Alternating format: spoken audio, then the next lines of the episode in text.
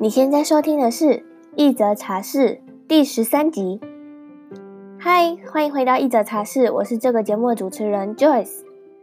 今天呢，很开心我们邀请到了乔西咖啡沙龙的主持人 Chelsea。必须很害羞的说，我自己其实就是 Chelsea 的粉丝之一。之前在 Pocket 上意外的发现乔西咖啡沙龙，听了一集之后，我觉得他的声音真的很好听。最后，只要在通勤时间，就一定会收听他的节目。直到有一天，我听了他创立乔西咖啡沙龙半年心得的那集之后，我也开始想要做音频节目了。所以可以说，他是我创立一则茶室的一个最大、最大的一个动力来源。对我来说，她就像是一个学姐一样。于是我就开始打开录音设备，准备麦克风以及讲稿，开始录制我的第一支音频。当我邀请到乔西时，我真的兴奋到忘记给他访纲，就把 email 给发出去了。今天我们就来邀请他来和我们聊聊，如何用有限的时间创造自己热爱的副业。另外，你追踪我们这个节目了吗？还没的话，可以先暂停一下，回到首页，按下订阅按钮。也不要忘了帮我们分享、打星评分，这样就可以让更多的人知道这个节目的存在哦。在节目开始之前，一样的，我还是要分享一段话给你：人生只有一次，快去找找自己热爱的事情吧。准备好了吗？我们欢迎 Chelsea。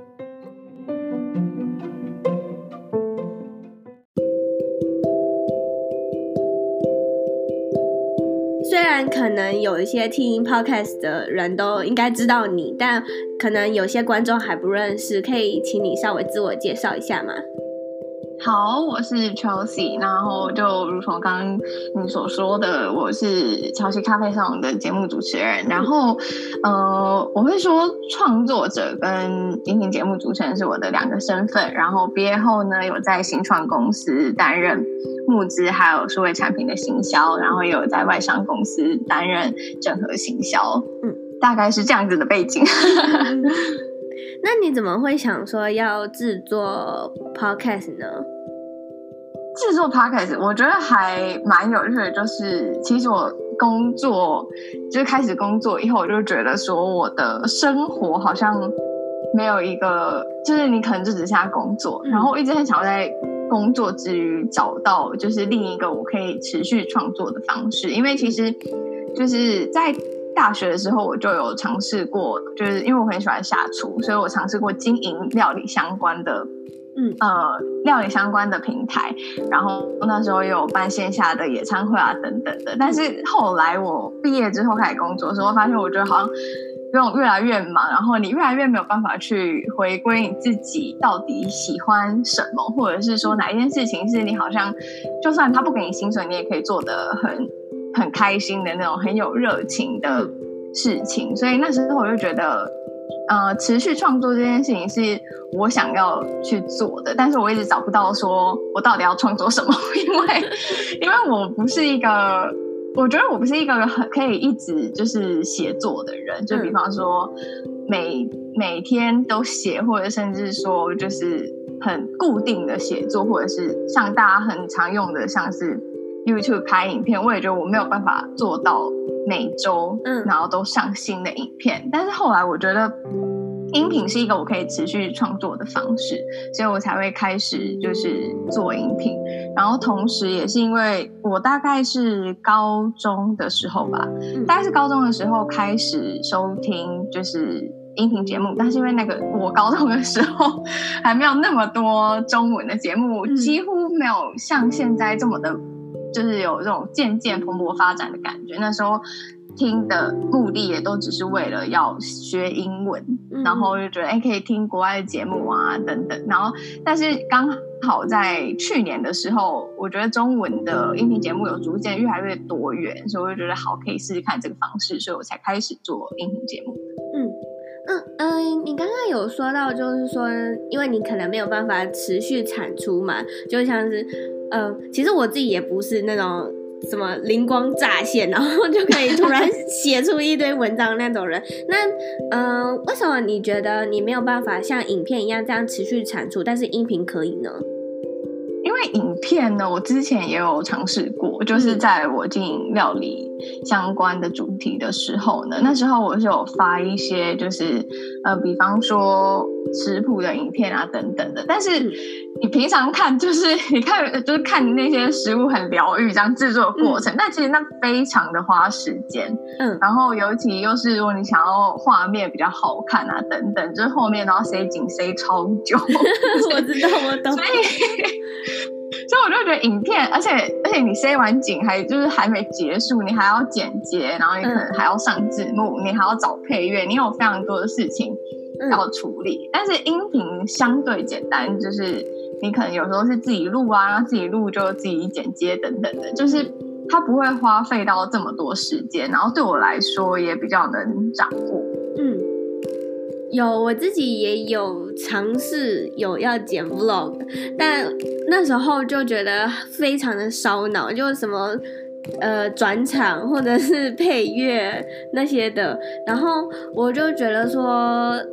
嗯、不然试试看音频好了，然后结果一。接触到音频之后就回不去了，因为这个实在是 跟剪片差太多了，真的这个简单很多，你只要就是头尾，然后说话结束，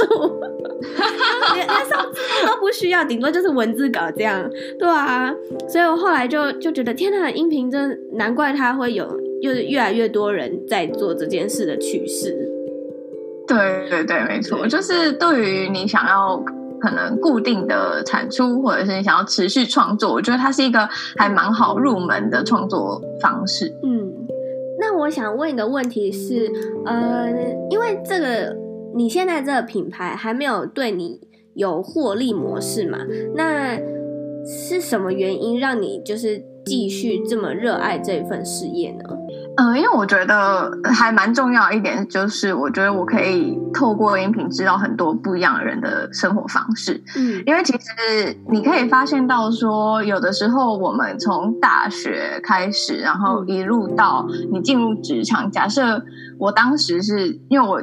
毕业之后我一直都在科技相关的产业，嗯，那我认识的人也就是 这一些就是在科技产业相关的人，然后接触到的就是。人事物其实也就是比较局限一点点，当然就是我如果没有想要出去拓展的话，就可能只会这样子。但是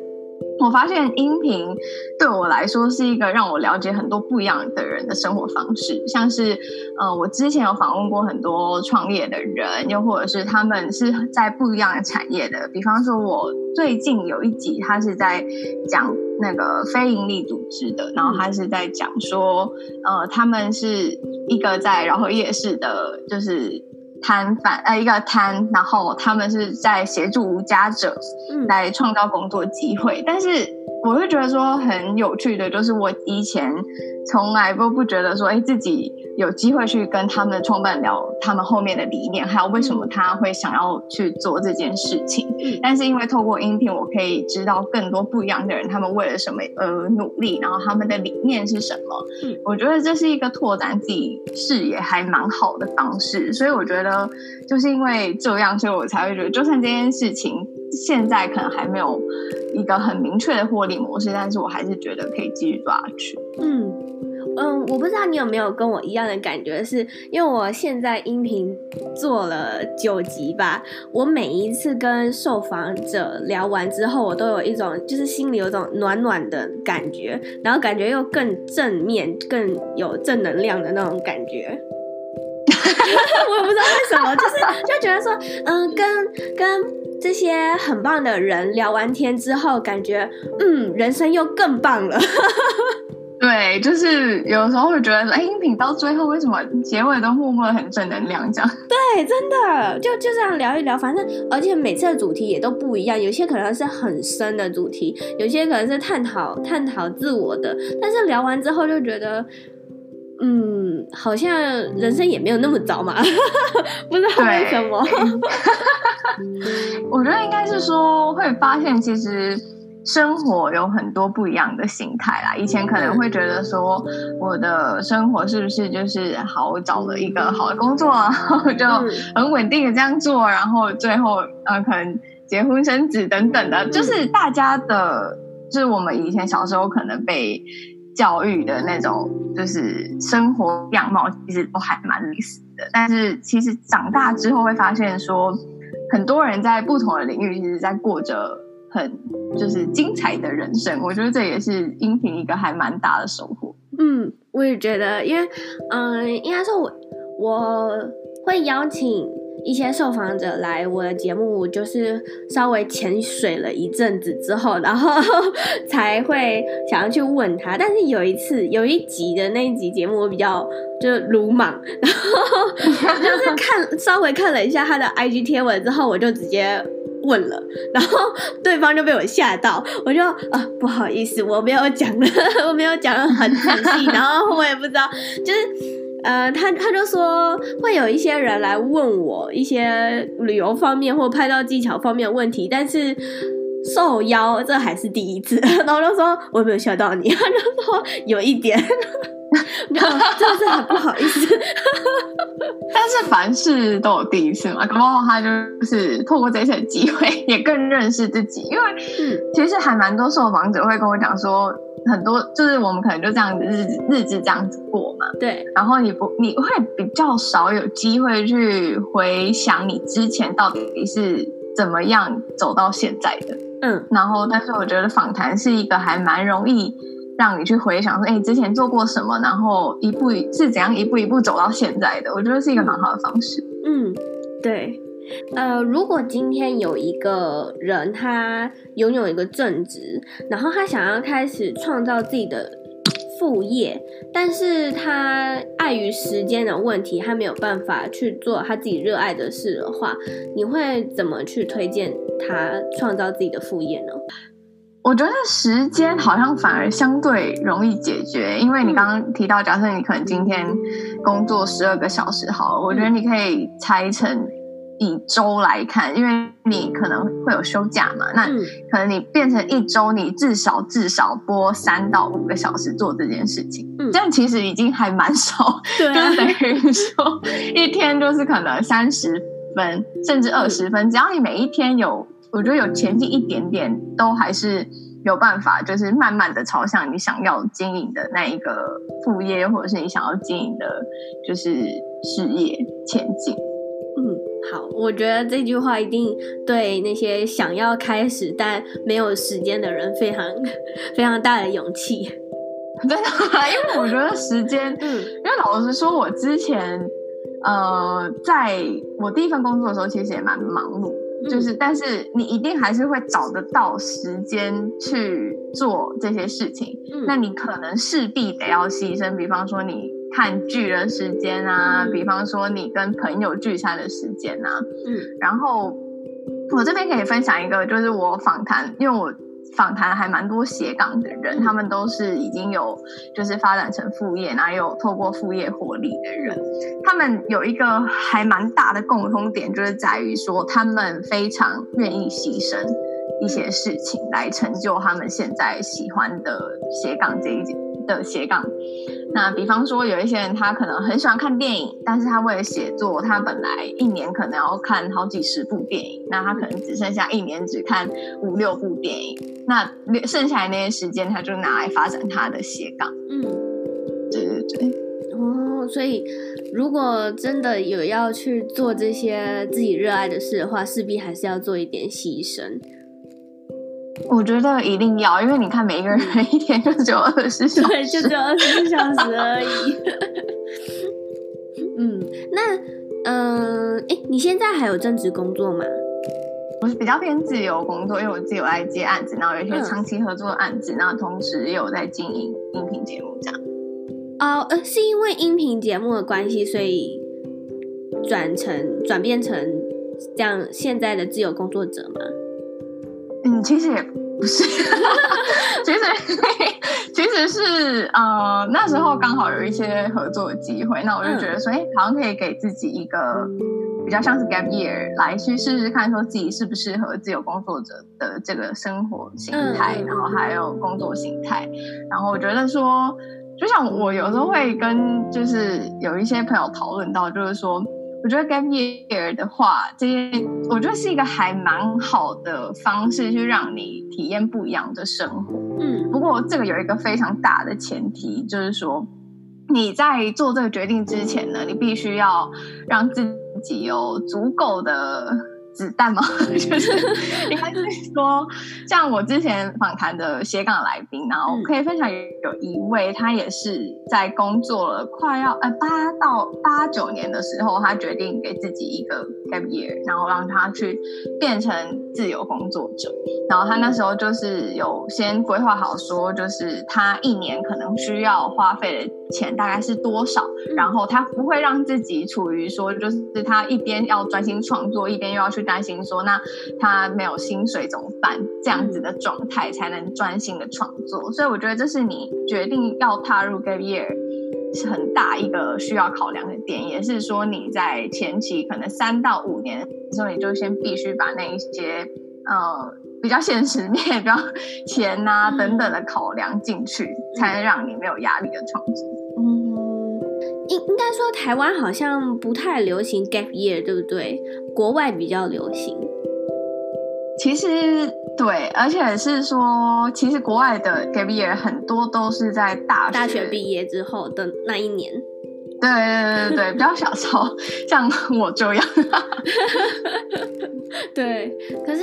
我觉得其实。也不一定就是 gap year 就一定要是在大学毕业的那一年，感觉那一年就像是，嗯、啊呃，我终于脱离了学生的这个身份，然后我想要在进入职场前先去闯一闯的那种感觉。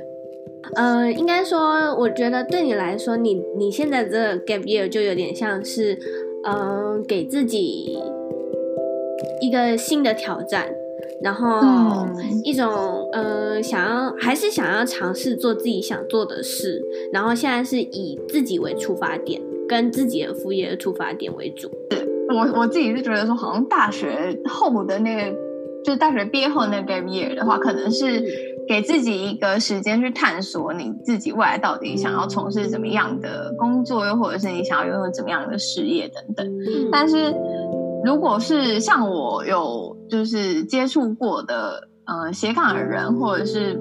呃他们想要开始就是在工作多年之后想要有一个 gap year，通常都是他可能想要全力的发展他的斜杠，然后他可能有一个机会点让他觉得说，哎，他好像可以把斜杠变成就是他的正职的时候，他才他会开始这个 gap year。就是我目前有遇过的状况比较像是这样，嗯。我前几个月有看到一本书，就是在探讨说，有一个男生他，他是韩国人，然后他从十七岁到二十七岁这十年间，都一直在不停的换工作，换工作，然后都不是正职的工作，都是打工性质的工作。然后他为什么会用这种生活方式？呃，过自己的人生，就是因为他觉得自己好像找不到想要做的事，或者是不知道自己到底喜欢什么，所以用这种一直不断尝试的方式去过他现在人生。那就会有一个问题点，就是说他的家人或他的朋友，或者是同同年龄的同学，就会觉得他是一个不成功的人，或者是一个 loser。嗯，当然这些声音一定是会有。那你做这个决定之后，是不是身边有类似这样的声音呢？那你是怎么去克服的呢？哎，我想一下哦，我好像没有。真的吗？这么幸运？呃，还是就是或许会有那会有那样的声音，但是我自动忽略，直接关掉就对了。对对，但是让我想一下是哦，我觉得有一点啦，就是可能嗯，会有一些朋友，就是你会觉得说，哎呀，你现在是不是就是很呃不务正业，然后是不是每天都很闲这样？但是殊不知，自由工作者其实非常的忙。对，我知道，我懂。就是你要做很多事情，他可能会有客户的需求，可能会有你自己要想要创作的东西等等。其实每天还是会被排得很满，只是有一些朋友他可能比较没有办法去理解，然后他们可能就会觉得说：“哎，你是不是现在都过得很闲，每天睡到很晚之类的？”对，顶多就是这样子的声音啊。但是你就关掉这样子。嗯嗯嗯，因为我我现在算是待业中。然后我也是刚从我的上一份工作离职，因为我觉得那份工作真的时数太长了，然后我的身体有点负荷不了，所以我就就是趁这个这这几个月的时间，我就好好想说，就是专心的在经营品牌这上面，然后就会，因为我们刚过完年嘛，所以你知道，就是 有一些亲戚就会问啊那些的，然后。通常听到这种声音的时候，心里一定也会不太好嘛，就会有有一些负面的情绪。然后我就觉得说，其实也不需要有这些情绪的声音啊，因为这些毕竟是我热爱的事，我真正想做的事。虽然这个可能现在没有办法养活我，但我还是会持续的想要继续做这件事。嗯嗯，对，没错。那嗯、呃，你刚刚提到说，就是你现在是自由工作者，那你有什么时间管理的技巧吗？哦，我还蛮推崇《子弹笔记》。子弹笔记就是呃，我有听你的那一集，然后我也有就是稍微去研究一下《子弹笔记》，但我还是有点不太懂它的那个。运作方式，因为我用子弹笔记的那个方式，就是我会有一个，然后假设我这个月会有一个我这个月要做完的事情，然后我再把它拆分成这周要把再要做完的事情，就是把大目标拆成小目标，再拆成迷你目标。所以，所以大目标的话就是月目标嘛，那小目标的话就是周目标，那迷你目标的话呢，就是每天的目标。所以我是觉得说。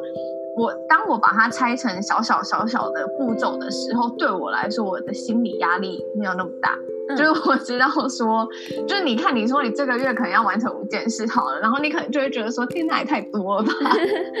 嗯，对。但是你如果只是把它看成哦，我这一周要完成这件事，然后甚至是说哦，我今天只要完成这件事，我觉得那个心理感受是不太一样的。然后同时就是当你心理感受比较好的时候，我觉得我自己的状态也会比较好，然后也会比较容易完成。所以这是我想要我喜欢用子弹笔记的原因。嗯，嗯。嗯，应该说我不太懂的就是它的那个符号。哦，符号。对，符号的话就是通常因为大家常用的大概就是那几个，那我常用的也就是呃一两个而已，嗯、就是有那个点点，然后因为它点点，它设计点点是因为说你之后完成你可以直接画叉，嗯，所以我最常用的就是这个，然后还有就是一些聚会等等的，就是我可以用三角形这样，嗯，然后其他的话，我就觉得说。我自己是没有用到很复杂，因为那个符号的话，我觉得对我来说的帮助只是让我看到说哦，我今天完成了什么，然后我我这周完成了什么，然后呃，它只是一个辅助，然后对我来说最大的帮助还是在拆分目标这个呃，什么目标？拆分目标。拆分目标是什么？呃，就是刚刚提到的一个大目标、中小目标。哦哦哦，好，嗯嗯，你说比较困难的是，因为这个我真的不太懂。所以你有就是遇到什么样的问题吗？嗯，就是。因为我我看很多影片，然后上面就是写说，呃，如果今天这个东西没有做的话，就要把它移到几天后，然后那个符号又不一样，然后就嗯，为什么？如果那个今天没有做完，那移到几天后，那符号不是也要一样吗？为什么符号就不一样？然后我就卡在这边，一直没有办法去去理解。哦，我理解。嗯、呃，我可以，我跟你呃有另一个做法，就是为什么？嗯、你可以去想你为什么。没有做到这件事情，说会不会你就再也不做了呢？那你就可以把它删掉了。哦哦哦哦，是这样吗？可是如果他他是他是就是，假如说这是这个月应该要完成的大目标里面的其中一环，嗯，但就是不能不不能把它删掉。那为什么要把它符号改掉呢？我自己不会去改因为嗯，我会觉得说，我刚刚提到说，就是如果你自己发现说我一直都没有做这件事情，然后。一定会有一个状况，就是你不管是一到三天后还是五天后，你都不会去做那件事情的那种事情，一定就是你没有那么想要做的事。然后我就会觉得，那不如就是你先把它空着，然后未来你想要做的时候你再做。嗯，对，就是我个人是这样比较随心所欲的做法。是因为我看到蛮多很厉害的在写子弹笔记的 YouTuber，每个月都会有不一样的风格，呃，跟那个方式。然后，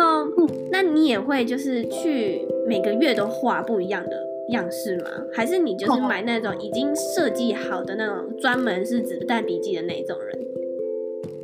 哇呃的那种笔记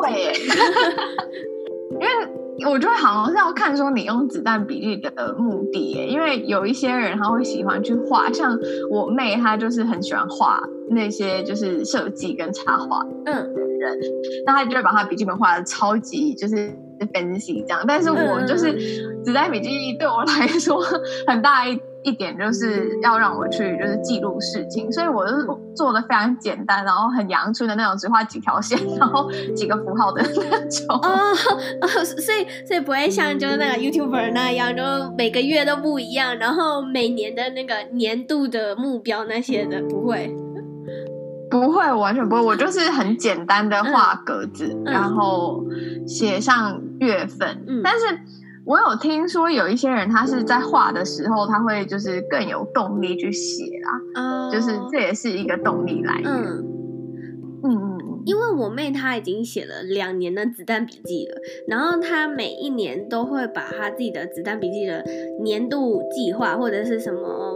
book list，或者是呃 drama。或者是 movie 那些都会画得非常的漂亮，然后就天哪，你你你明明就跟我一样不会画画，为什么你可以画成这样 那种感觉？然后他就说，他就说就是看网络上面的人这样画，然后就照着画就对了啊。然后我就说，可是我我我我一样啊，一样也是看你跟你一样的影片啊，为什么就是画不出来呢？所以我到现在都还是没有办法踏出就是往子弹笔记这一块去发展，就是。呃，我我我觉得我给我自己的限制太多，跟我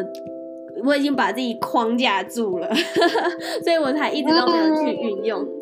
我说我的真的超简单，就是非常无趣的那种。好，我可以再再来研究看看，因为我我是有听说很多人就是用子弹笔记来管理自己的时间，然后而且是真的非常有用，但因为他们讲的就就就。就到这里为止了，他并没有讲说为什么有用。那你为什么会觉得子弹笔记对你来说非常帮助呢？帮助的点就是，比如有点像我刚刚前面提到的，就是它会让我在追很追求一个大目标的时候，我会觉得，因为它可以拆分嘛，嗯，你就可以拆分到就是不同的时间轴上面，然后比方说拆分到周，拆分到日，然后这样子，我就像我刚刚。最前面提到的就是，如果你没有时间又想要经营自己喜欢的事情的时候，嗯，你可能以周为单位，然后你才你自己可能播三到五个小时来做。那我觉得子弹笔记对我来说也是有一点类似这样，就是我可以就是知道说，好，我今天假设我星期一、星期二、星期三，我可能都播一个小时来经营。经营我的我喜欢的事情，嗯、然后我会觉得那个心理压力很比较低，然后也比较容易就是喜欢这件事情。嗯、所以主要的原因是这样，因为我用子弹笔记没有特别说我一定要就是画的多精美，又或者是我一定要达到什么目的。然后我的最主要目的就只是说我可以拆分目标，然后是一个比较系统性的方式。呃，应该是说，我去年年底的时候，我有尝试了便利贴的便利贴，呃，应该算是便利模，呃，便利贴版的梦想版。这样讲对吗？嗯，我知道梦想版。嗯嗯嗯，可是可是不是不算是梦想版，就是它那个便利贴，就是你先把十二个月全部都写出来，然后然后再细分成第一周、第二周、第三周、第四周这样。嗯，会列出会有一个大目标，然后再来拆分成每周的目标，用这种方式。然后我觉得这个其实有点像是你刚刚说的子弹笔记的那种方式，只是他把它换成是便利贴的版本。嗯，对。但我这个就没有办法去追踪说，如果我今天这这件事要做完，那我就可以把它划掉或什么的，因为我只是我只是就是把写出来，对，把它写出来，嗯、把每一周应该要做的事写出来而已，我就没有办法去。更再更细项的去追踪，因为如果要再去更细项的话，我的墙壁不够贴，所以我还在思考要怎么，因为我觉得用这种方式的话，我可以更清楚的知道我自己的目标跟我的每月的目标在哪里，然后我还在思考说这个要怎么让它，呃，腾到。纸上，因为它会是一个 蛮麻烦的，这样的话就变成是我可能要重复写很多很很多个事情，我还在思考，嗯、对，或者是搞不好可以用便利贴的这一个跟子弹笔记去做结合，嗯嗯嗯，因为市面上都没有卖到我真的理想中的那种 笔记本，你知道吗？我目前用的就是、嗯、呃那种。我之前有买过子弹笔记的书，嗯、然后它附赠的，对不对？然后我觉得它很好用，就是它非常的简单，嗯、然后它里面内页就是因为子弹笔记，大家呃如果有研究人应该都知道说都是用点阵型的那种页面，对。对，然后它就全部都是点阵型，然后什么插画都没有，然后超级简单，所以我觉得那种就还蛮好用的。嗯，应该是说它它那个就比较好，让你去上面做发挥，或者是去画画那些的。嗯，对对对对对。对，因为我因为我妹她今年买的那个，就是像你刚刚说的，全部都是点点，她她只插在她的页角有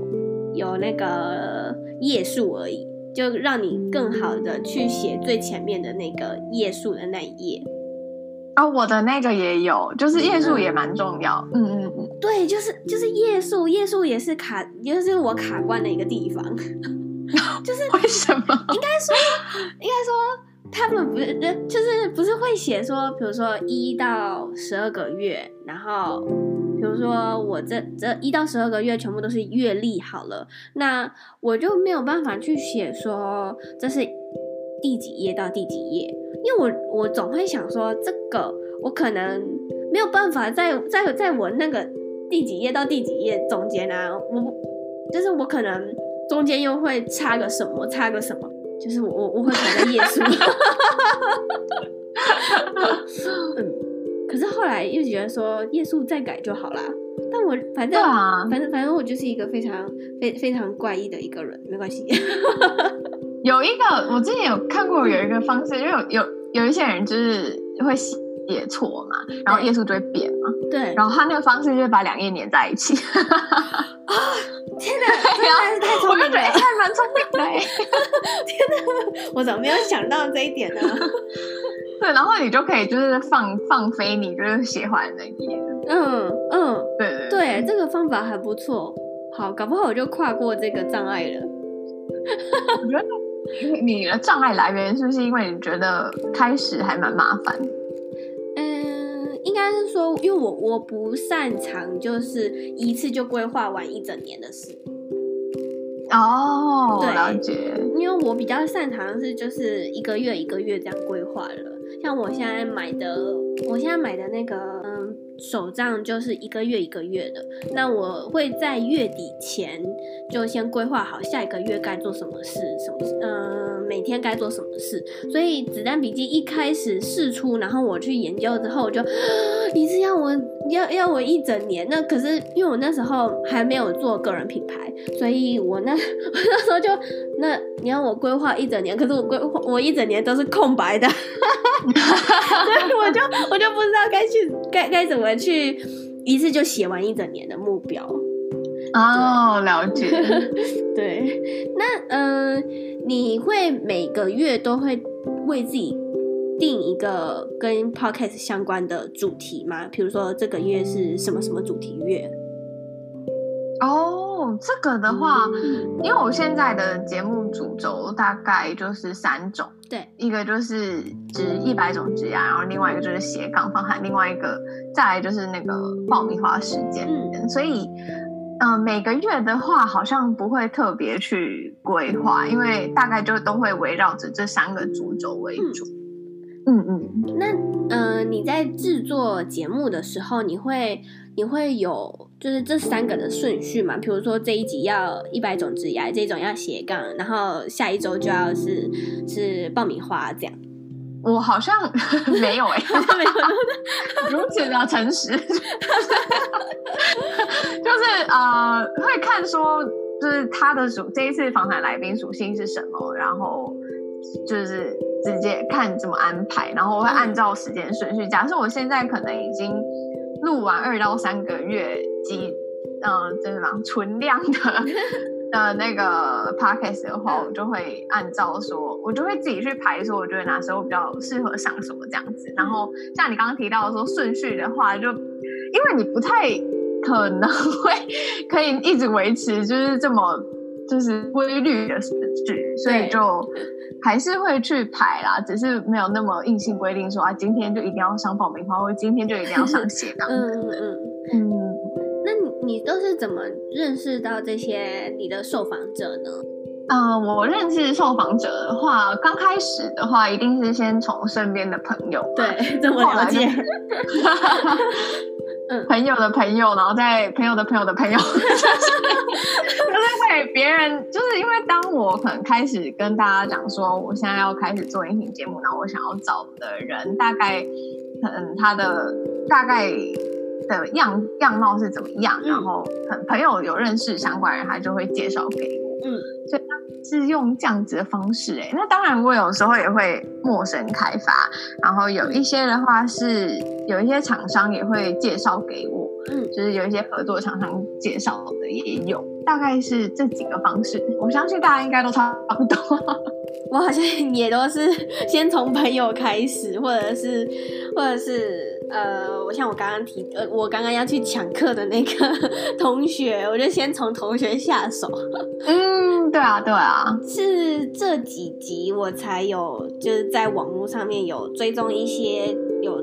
开始做自己个人品牌的人，然后才才开始就是鼓起勇气去邀请他们。嗯，对啊，因为其实刚开始大家都可能会觉得说。不太敢踏踏出那一步，但是真的踏出那一步，发现其实也没什么，就是 真的，然后可能还会得到一些意想不到的收获，嗯、我觉得还蛮好。嗯，那你平常是怎么邀请来宾的呢？嗯、呃，你是说就是要怎么样去跟他们接洽吗？对对，因为就像我刚刚说的，我我我常常会吓到人。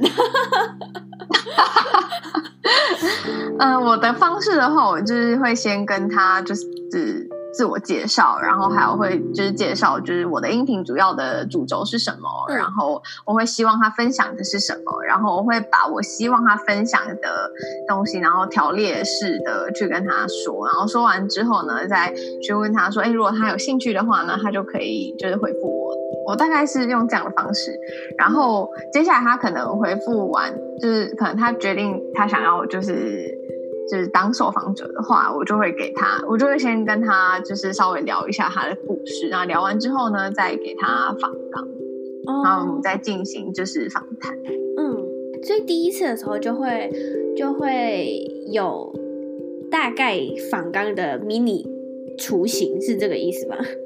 对，因为其实我觉得，我可能我在访问受访者的时候，就是你会想要访问这个人，一定是你想要知道一些事情，或者是你对他这个人感到好奇嘛。嗯，那我会把我的好奇点先列出来，嗯，然后说，那我为什么会想要访谈他？那他的故事带给我怎么样的就是启发啊，等等的，就我会先写出来。那对方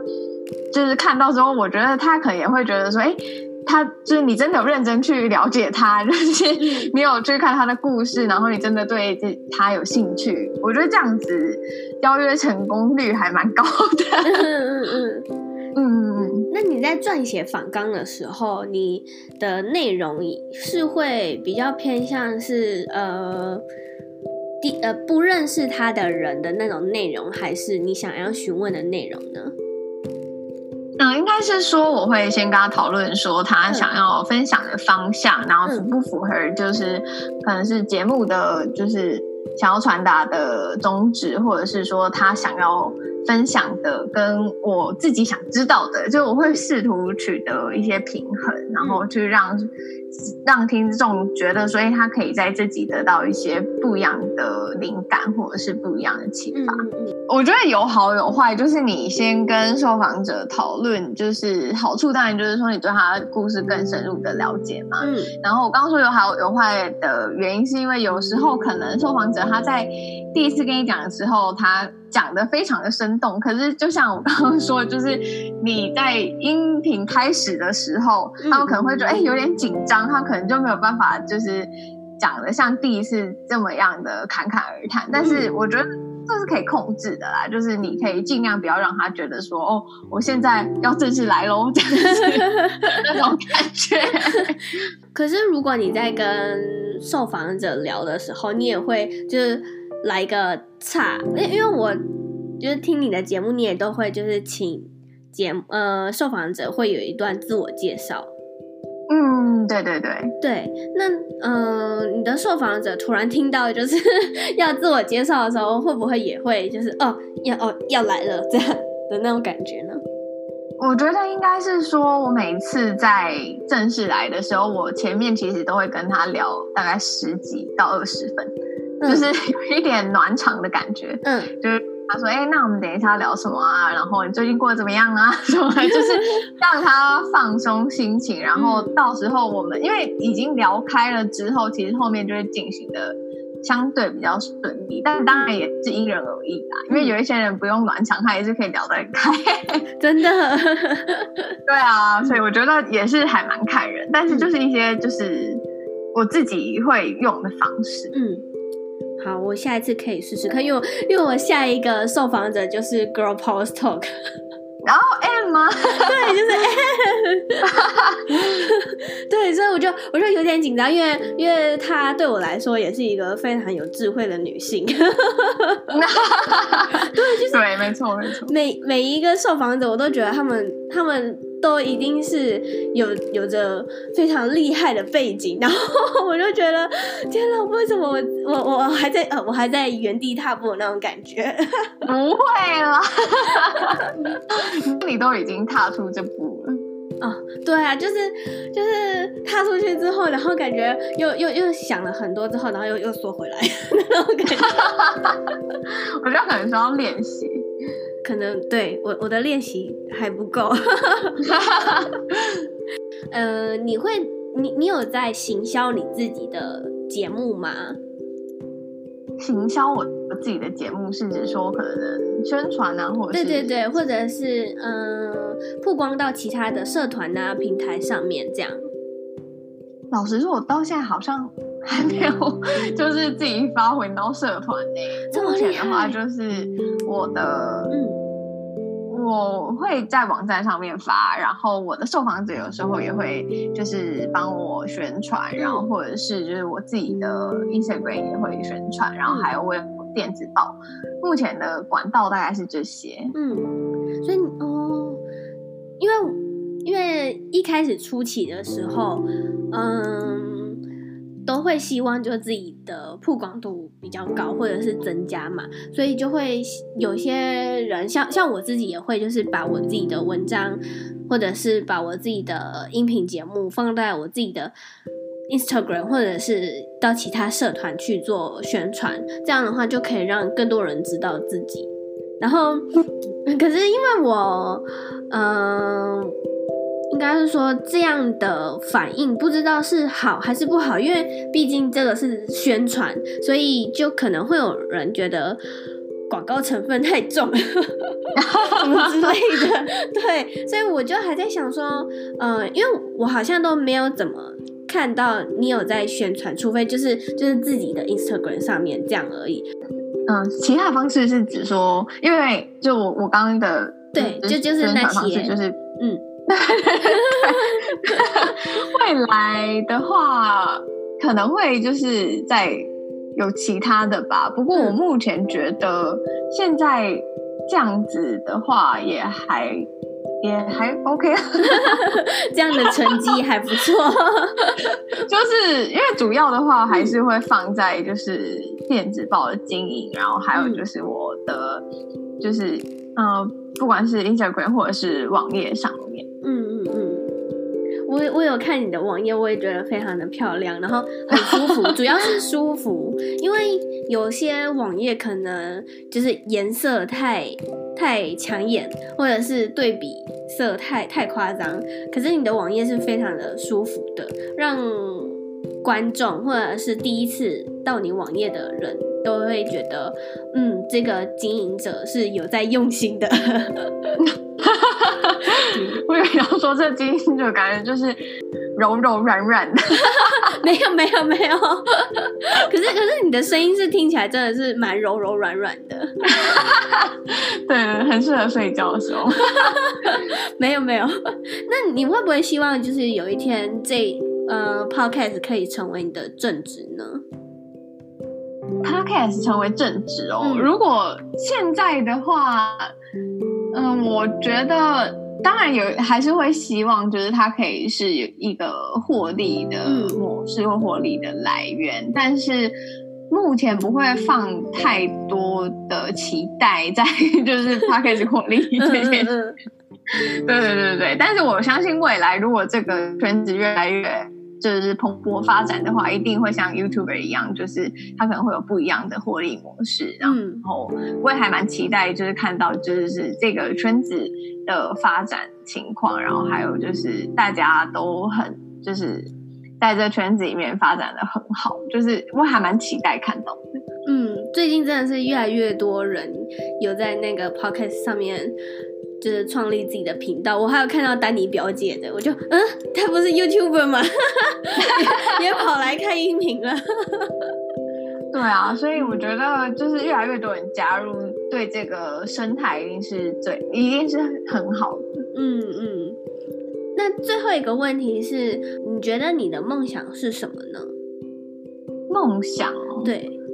我觉得我梦想。好像蛮简单，对吗？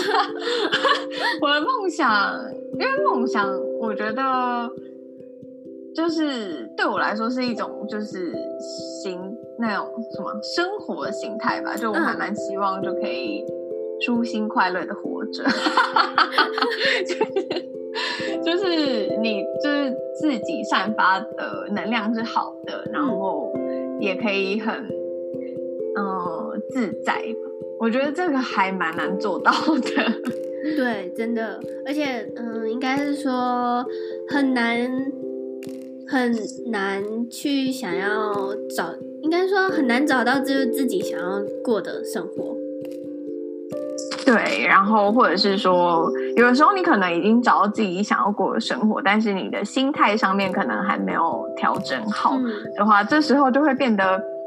有种身心不合一的感觉，就我我会越来越追求，就是自己的身心合一，然后就是可以在就是能能量上能越来越好，就是最后很像什么灵性小姐姐说。如果有观众想要知道你的话，可以在哪些地方上找到你呢？嗯，可以在我的就是网站是。I m c h e l s e a 点 c o m 找到我，又或者是可以在就是各大的音频平台，像是 Spotify、Apple Podcast，、嗯、或者是搜寻乔西咖啡沙龙，应该就可以找到我了。好的，谢谢你今天来我的节目当我的来宾，我聊得很开心。不会，谢谢你，谢谢。